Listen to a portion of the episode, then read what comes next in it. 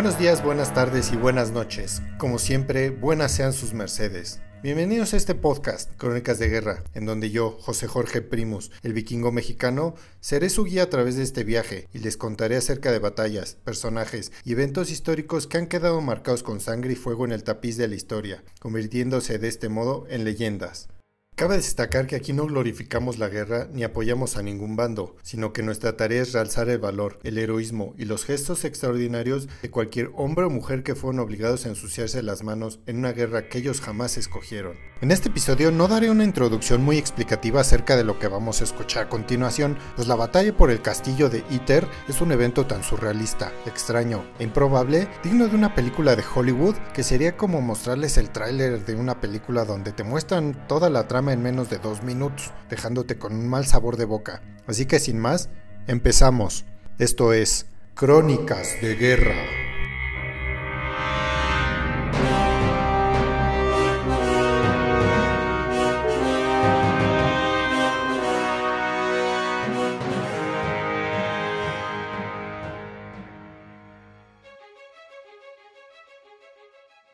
La batalla por el castillo de Iter no les voy a spoilerear nada, así que preparen un tazón de palomitas y acompáñenme en este episodio. Durante lo que solo puede describirse como el principio del fin del Tercer Reich en la Segunda Guerra Mundial en el año de 1945, las fuerzas aliadas planeaban ya la invasión a Alemania para acabar con la guerra en el escenario europeo de una vez por todas.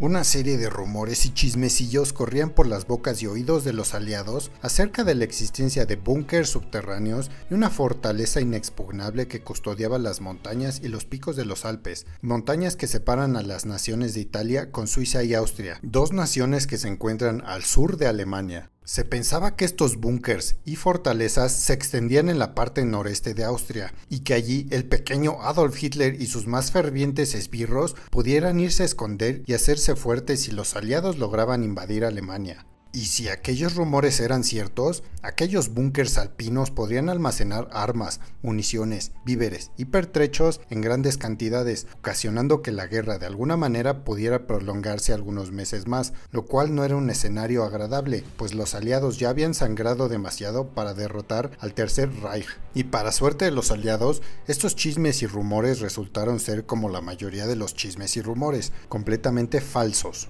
Pero había algo que era cierto, tal vez un mero detalle si lo comparamos con los búnkers y fortalezas falsas e inexistentes de los Alpes, pero como dicen mis queridos podescuchas, el diablo está en los detalles.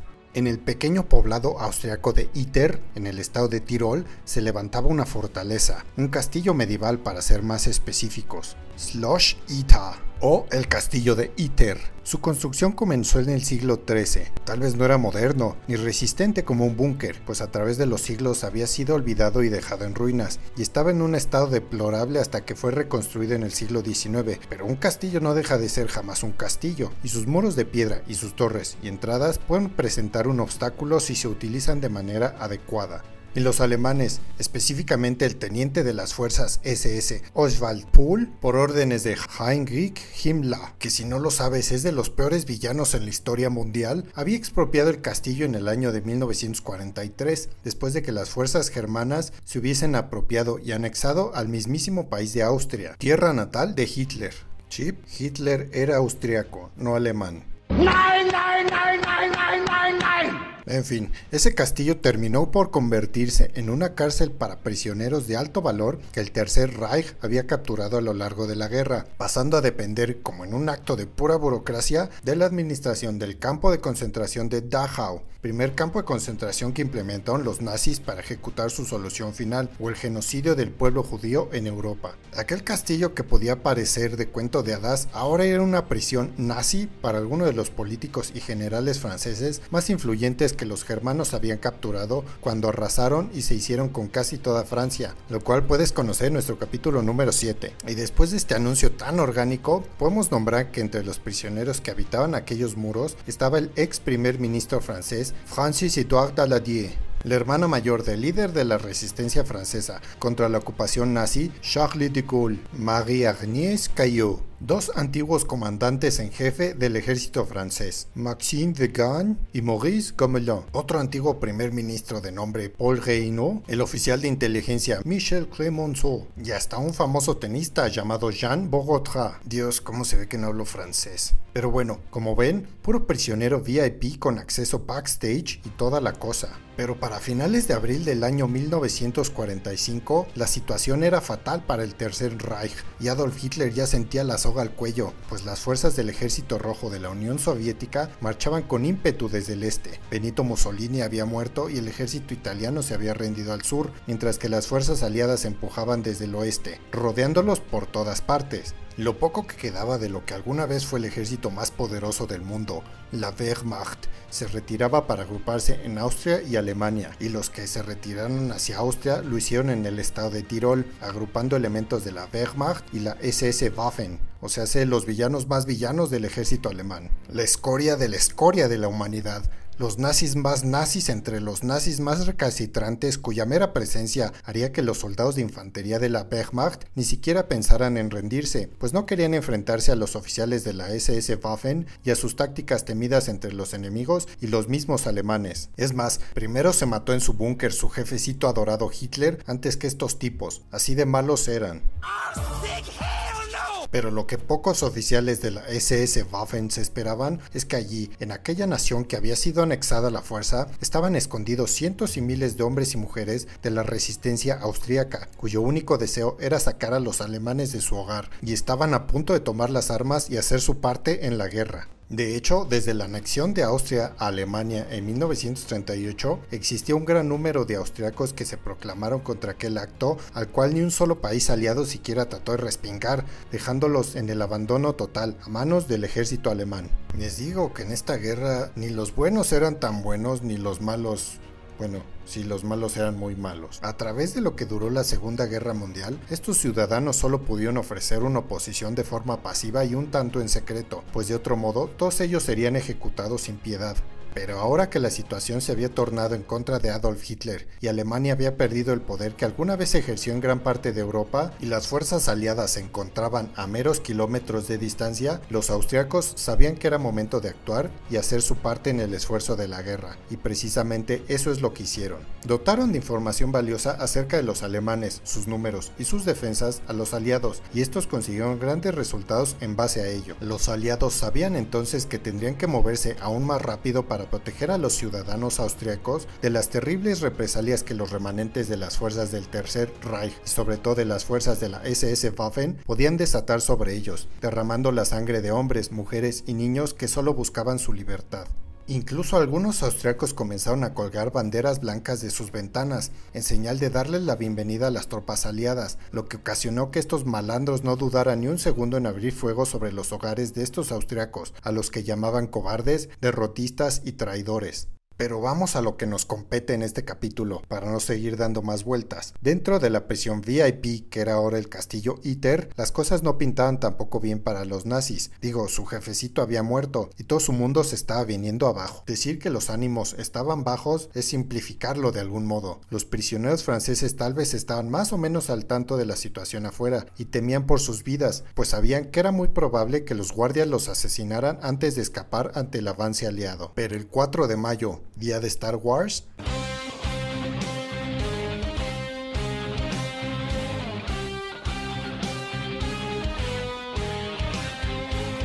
Último comandante del campo de concentración de Dachau imitó a Hitler y se dio un tiro para irse como los cobardes, y entonces a los subalternos no se les ocurrió otra cosa más que correr rápidamente y largarse de ahí antes de que llegaran los aliados. Puro cobarde, les digo. Y debido a la burocracia y a la cadena de mando, lo mismo ocurrió en el castillo de Iter. De repente ya no había ni guardias ni carceleros, ya no había ni un solo soldado alemán allí para cuidar a los prisioneros. El oficial de inteligencia Michel Clemenceau entonces salió de su celda hasta las mismas puertas del castillo y junto con alguno de sus compañeros dieron un paseo en el pequeño poblado de Iter y pronto se dieron cuenta de su situación. Eran libres, podían al fin regresar a su patria, ¿o no? Como el oficial de inteligencia que era, pronto notó que los caminos estaban bloqueados por los soldados de las SS Waffen armados hasta los dientes y colocaban nidos de ametralladoras y demás obstáculos, obstinados a no vender barata su derrota. Entonces, Michel Clemenceau regresó al castillo y junto con los otros prisioneros VIP franceses comenzaron a discutir la situación. Tal vez ya no estaban encerrados en sus celdas y no hubieran guardias para vigilarlos, pero no por ello eran libres. Seguían atrapados, rodeados por el enemigo, y en una de esas era probable que los hombres de las SS Waffen salieran de su lapsus brutus y se acordaran de lo que habían dejado en el castillo y volvieran por ellos para matarlos de una vez por todas. Así que entre todas aquellas cabecitas francesas comenzaron a idear un plan, algo así como Prison Break pero real y sin tatuajes chafas ni demás tonterías en el guion. Paso número 1. Conseguir trozos de telas varias para coser una gran bandera francesa y colgarla de los muros del castillo, para que cuando la aviación aliada pase por ahí puedan ver que en el castillo ya no hay alemanes, sino aliados franceses. Paso número 2. Conseguir contactar a un miembro de la resistencia austriaca para poder establecer un plan de defensa del castillo y en caso de no ser posible, una ruta de escape lejos de las balas alemanas. Paso número 3. Pues a ver cómo nos va con los pasos 1 y 2. Ya depende de eso, a ver qué se nos ocurre para el paso 3. Pero lo que pocos esperaban, o más bien nadie se esperaba, en un giro de la trama digno de M. Night Shyamalan, I see dead people. aquel contacto de la resistencia austriaca resultó ser un soldado alemán, y más específicamente un miembro de las SS Waffen, el capitán Kurt Siegfried Schrader, así como lo oyen. ¿Ven a lo que me refiero entonces? ¿Por qué carajos nadie ha hecho una película acerca de esta batalla? Tiene de todo, se los juro. Es más, si alguien de Hollywood está escuchando ahora, hagan una película de esto, por favor, y llámenme para ayudarles con el guion. En fin, este capitán alemán de las SS Waffen, que bien pudo haber interpretado al villano capitán de las SS Waffen en cualquier película de cualquier director acerca de la Segunda Guerra Mundial, era un soldado alemán altamente condecorado e incluso sirvió algún tiempo como guardaespaldas del mismísimo Adolf Hitler, pero después había sido severamente herido en las operaciones del día D, cuando los aliados recuperaron gran parte de Francia hacía poco menos de un año, y entonces decidió que los nazis no iban a ganar la guerra y que tal vez había luchado del bando equivocado. Sus pensamientos y por qué lo hizo es todo un misterio. El chiste es que el capitán Schrader les prometió entonces a los prisioneros franceses del castillo Iter ayuda. Tal vez no sería mucha, pues con su puesto en la cadena de mando no podía hacer mucho para evitar que sus demás compatriotas con más altos rangos en las SS Waffen regresan al castillo a eliminarlos y solo pudo ganar algo de tiempo haciéndose el tonto y tratando de ocultar aquel hecho por algunos días. Lo único que podía salvar entonces a estos prisioneros franceses VIP o ex prisioneros franceses VIP era la pronta llegada de los aliados. Y seguimos con el sorprendente hecho de que esto aún no sea una película dirigida por Steven Spielberg, pues ahora los ex prisioneros del castillo Iter enviaron entonces al cocinero de origen checo a establecer de nuevo contacto con los aliados que estaban cerca de allí, y casi es descubierto por los alemanes en la ciudad de Vogel, que se pronuncia totalmente distinto a como se escribe, y cuando estaba a punto de ser encontrado por las patrullas de las SS Waffen, alguien arriesgó su vida metiéndolo a una casa y escondiéndolo. Aquel alguien era otro soldado alemán de nombre Joseph Gangl, mayor de la Wehrmacht. Les digo, al más puro estilo hollywoodense está este relato. Joseph Gangl era un soldado de carrera que había estado en el ejército alemán desde 1935, escalando rangos, combatiendo desde la invasión a Europa Occidental en la Guerra Relámpago, o Blitzkrieg al frente oriental y la terrible batalla de Stalingrado, regresando de nuevo a Francia luchando contra el desembarco aliado en Normandía y después en Bastogne. Gangl realmente lo había visto todo y lo había hecho todo, pero por lo mismo, al igual que el capitán Schrader, había luchado por un ideal que no era el suyo y estaba desilusionado, traicionado y había decidido él mismo traicionar a los nazis por los cuales había luchado y sangrado por tanto tiempo. ¿Se acuerdan entonces de la máxima de que todos los alemanes que lucharon en la Segunda Guerra Mundial no eran nazis? Aquí otra prueba, muchos fueron solo víctimas de las circunstancias. Lo que no se sabe bien a ciencia cierta es como un par de soldados tan altamente condecorados y experimentados como Gangl y Schrader pudieron haber entrado a la resistencia austriaca, pero finalmente eso es lo de menos porque lo que sigue a continuación es épico. Gangl y el chef del castillo de Iter se dispusieron a encontrar a los aliados montados en un vehículo alemán y así lo hicieron. Pronto pudieron divisar a varios tanques Sherman a algunos kilómetros de la ciudad de Vogel.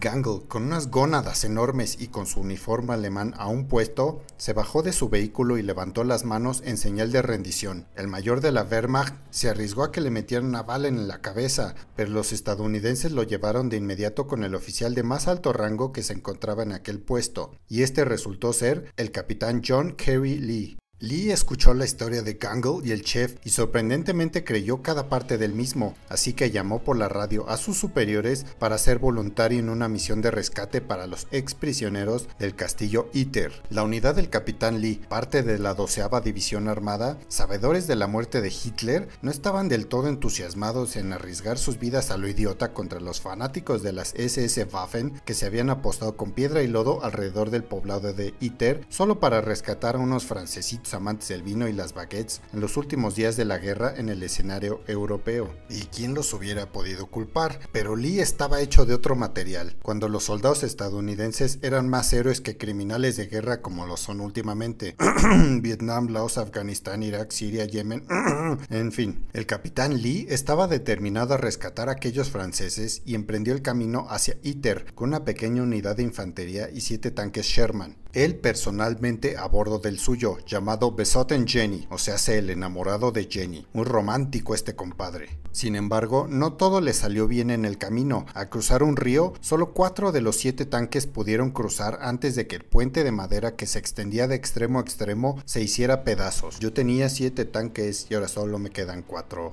El capitán Lee decidió seguir a pesar de la disminución de sus fuerzas, y al llegar al poblado de Vogel fueron recibidos cálidamente por la población austriaca. Pero ahí había alguien más, también los esperaba un puñado de soldados alemanes, pero no estaban ahí para luchar contra ellos, sino para ayudarlos a su misión. Aquellos soldados alemanes estaban al mando del mayor Gangle. Muy padre todo el momento aquel, pero no había tiempo que perder. El capitán Lee decidió dejar a dos de sus tanques Sherman en el poblado para proteger a los ciudadanos austriacos yo tenía siete tanques y ahora solo me quedan dos. Y se enfiló hacia Iter, al llegar allí se encontraron con otro puente que en esta ocasión estaba lleno de explosivos, cortesía de los nazis de la SS Waffen. Pronto desarmaron aquella trampa y Lee les ordenó entonces al otro tanque que se quedara allí para proteger el puente, pues era el único camino de regreso a Vogel. Yo tenía siete tanques y ahora solo me queda uno. Pronto el tanque Sherman llamado Besotten Jenny y una docena de soldados estadounidenses y alemanes llegaron al castillo de Iter, donde Lee ordenó que su tanque se diera media vuelta y se colocara justo en las puertas del castillo, bloqueando la entrada y salida. Y aquel día se dio tal vez la escena más bizarra y extraña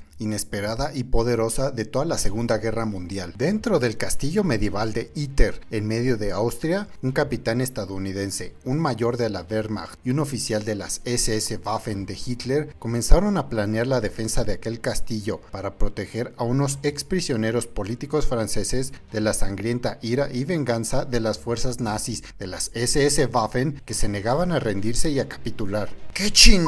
Estás esperando Hollywood. El capitán Schrader les informó que había visto a varios camiones de las SS Waffen moviéndose cerca de las inmediaciones del castillo, llevando consigo armas, municiones y sobre todo armas antitanque. El capitán Lee sabía que en algún momento llegarían más refuerzos estadounidenses, o eso es lo que esperaba, y les ordenó a los ex prisioneros franceses meterse dentro del castillo para protegerse, mientras él, sus hombres y sus inesperados aliados alemanes se ubicaban en los muros del castillo para montar la defensa con armas, llamémosle ligeras, si las comparamos con las armas que sus enemigos de las SS Waffen tenían. Pero Lee tenía un as bajo la manga, su tanque Sherman, y tomando esto en cuenta, algunos de ellos se fueron a dormir dejando una guardia en las murallas, pero pronto todos se despertaron de golpe. A las 4 de la madrugada se comenzaron a oír disparos de la ametralladora alemana MG-42, una de las más aterradoras armas alemanas en la guerra, y la torreta calibre 50 del Besotten Jenny comenzó entonces a responder fuego enemigo. Las balas comenzaron a volar en todas direcciones y los defensores pronto se dieron cuenta de que un puñado de hombres de las SS Waffen trataban de escalar los muros del castillo usando ganchos y cuerda, como malditos ninjas nazis, y pronto el fuego de los defensores los obligó a retirarse. El castillo estaba siendo bien protegido, con Gangle, Schrader y los demás alemanes que se ocupaban de los pisos de arriba, mientras Lee y los estadounidenses protegían las puertas del castillo. Tal vez en un principio la confianza de los estadounidenses en sus disque aliados alemanes no había estado tan clara al principio, pero ahora luchaban como hermanos de armas contra las SS Waffen. El sol salió en el este y después de las ocho y media de la mañana las cosas iban a poner aún más difíciles para los defensores. Esto se va a poner feo. Un arma antiaérea de 20 milímetros junto con un cañón de 88 milímetros de los alemanes malvados, o sea, los nazis de las SS Waffen, se colocaron al noreste del castillo, mientras camiones llenos de soldados continuaban llegando. Pronto el cañón de 88 milímetros comenzó a disparar, haciendo que todo el castillo se sacudiera, al mismo tiempo que el arma antiaérea de 20 milímetros hizo lo propio, perforando pequeños hoyos en los muros del castillo. Y lo peor de todo, Besotten Jenny, el tanque Sherman de Lee, fue impactado una vez, lo que hizo que el motor se incendiara y lo que ocasionó que los tripulantes tuvieran que salir despavoridos antes de que explotara debido a otro impacto, y fue lo que sucedió momentos después. Yo tenía 7 tanques y ahora no me queda nada. Los hombres del castillo de Iter ahora sí estaban en una posición imposible para conseguir la victoria.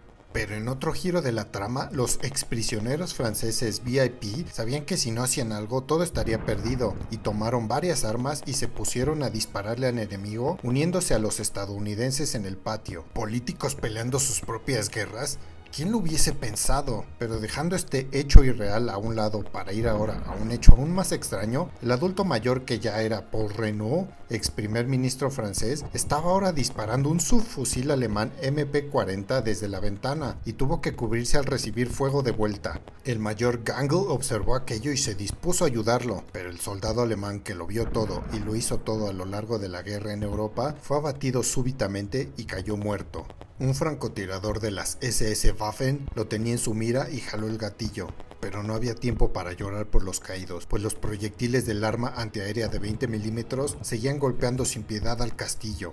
En un último acto de desesperación, Shraddha le indicó a Lee dónde estaba el teléfono fijo en aquel castillo, pues la radio de los estadounidenses había sido destruida. El capitán Lee llamó a sus fuerzas en Vogel y a gritos les ordenó ir a apoyarlos de inmediato o de otra forma todos ellos estarían muertos en pocas horas. Pero se escuchó otro disparo de las armas pesadas de la SS Waffen y de repente la línea estaba muerta. El número que usted marcó no existe. Pero el mensaje había sido enviado. Alemanes, franceses y estadounidenses continuaron luchando juntos, codo a codo, pero pronto las municiones comenzaron a escasear, además de que las bajas comenzaban a acumularse. Gangle estaba muerto y algunos soldados de la Wehrmacht estaban heridos e incapaces de continuar con la pelea. Solo era cuestión de tiempo para que los nazis de las SS Waffen entraran al castillo y los mataran a todos. Así que el capitán Lee entonces ordenó a los defensores replegarse de las murallas hacia el interior del castillo en un último esfuerzo por montar una defensa más o menos útil. Pero de reojo pudo ver un escuadrón de los soldados de las SS Waffen en la entrada del castillo, armados con lanzagranadas antitanque alemán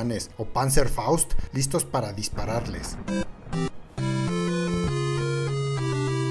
Pero de repente, una ráfaga de ametralladora pesada los hizo pedazos. La caballería finalmente había llegado a salvarlos de su funesto destino. Tres tanques Sherman arribaron y cambiaron el marcador de aquella batalla casi de inmediato, y los cobardes nazis de las SS Waffen que aún seguían con vida dijeron patitas pa' que las quiero y huyeron en todas direcciones.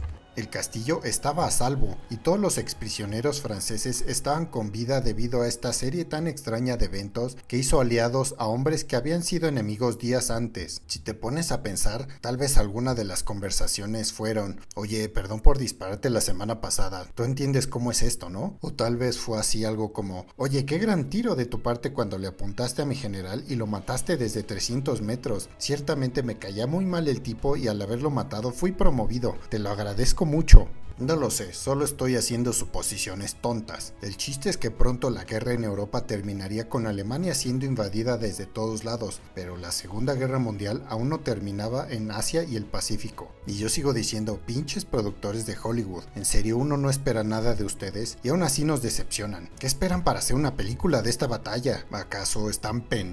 Bueno, si me lo preguntan, yo creo que sí, porque veo que siguen sacando películas de Rápido y Furioso con jets con imanes para transportar autos y coches cohete. Pero bueno, esta fue la batalla del castillo de Iter y este fue un episodio más de Crónicas de Guerra. Y como siempre, si quieres escuchar acerca de una batalla en especial o de un personaje que consideres importante, no dudes en contactarnos en nuestras redes sociales. En Twitter e Instagram nos encontrarás como arroba crónicas de guerra, solo con la D, y nuestro correo es crónicasdeguerra arroba outlook Y muchas gracias por seguirnos escuchando y un agradecimiento especial a nuestros hermanos de Estados Unidos, España y Alemania que nos escuchan. Nos estaremos viendo en el próximo episodio y recuerden, quien no conoce su historia está condenado a repetirla. Yo soy José Jorge Primus, el vikingo mexicano, y esto fue Crónicas de Guerra.